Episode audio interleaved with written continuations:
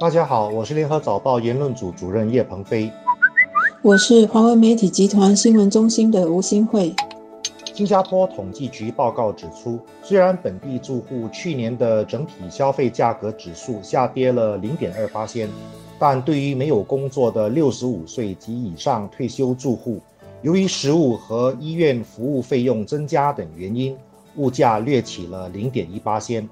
世界性通货膨胀的威胁最近成为讨论的话题。一方面，因为疫情打乱了全球的供应链，导致很多商品的成本增加；另一方面，各国政府加大了货币供应，尤其是美国好几万亿元的社会和经济援助配套，推高了包括石油在内的生活品的价格。虽然新加坡作为开放的经济体，很难不受这些国际大趋势的影响。但新加坡审慎的财政和货币政策，以及因为疫情而推出的各种援助政策，至今很好的控制了通膨。可是，通货膨胀对于社会不同阶层的影响程度并不一样。退休人士因为缺乏固定的收入，所以对于物价波动的感受会特别的明显。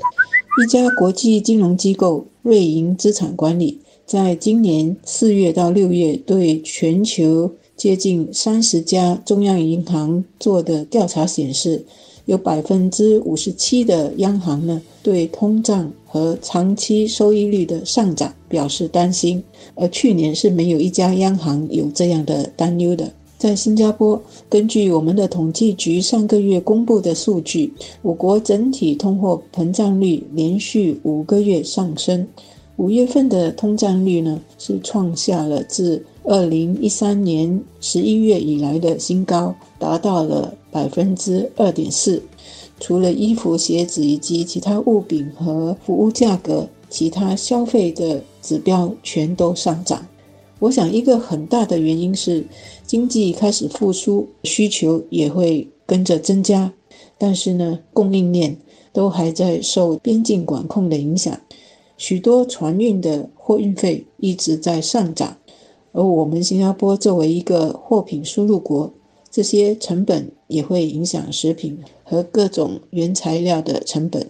所以，如果各国的央行，包括我们的金融管理局，都在关注通货膨胀的趋势，那么希望他们也能够尽早的做好一些政策，来舒缓一些可能出现的大涨幅，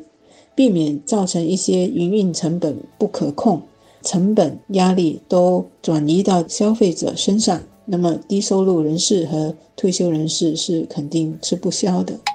政府对于退休人士群体的帮助只能起到部分缓解的作用，他们的生活条件主要还得靠自己过去的选择和所创造的条件来满足。首先，当然是退休之前的生活方式是否量入为出、积极储蓄。如果退休后的生活保持自律，应该还是能够应付物价的波动。第二是除了储蓄之外，是否还更积极的理财，做一些投资？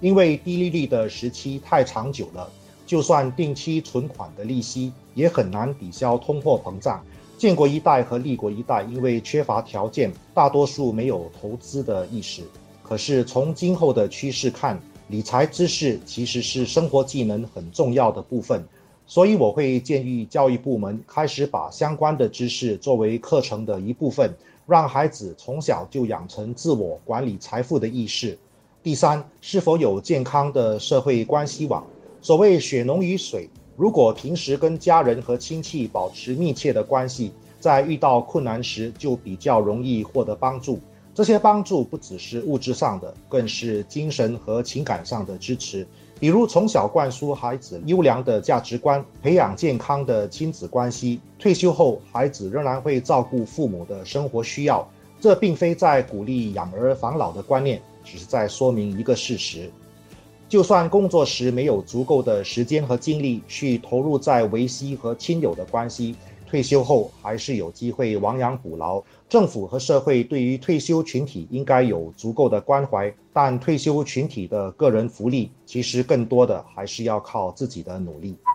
所以，正如鹏飞所说的，个人需要有长远的退休计划，而不是到时头痛医头而已。更早的掌握投资理财知识，更早的做好退休打算，是我们必须为自己也为下一代或身边的人做的功课。因为自己活得好，才不会给身边的人造成负担。而所谓活得好，除了有足够的储蓄可以养老，身体健康也是很重要的。年轻时就要为我们的身体健康做好储蓄，这是养老的另外一个所需要的财富。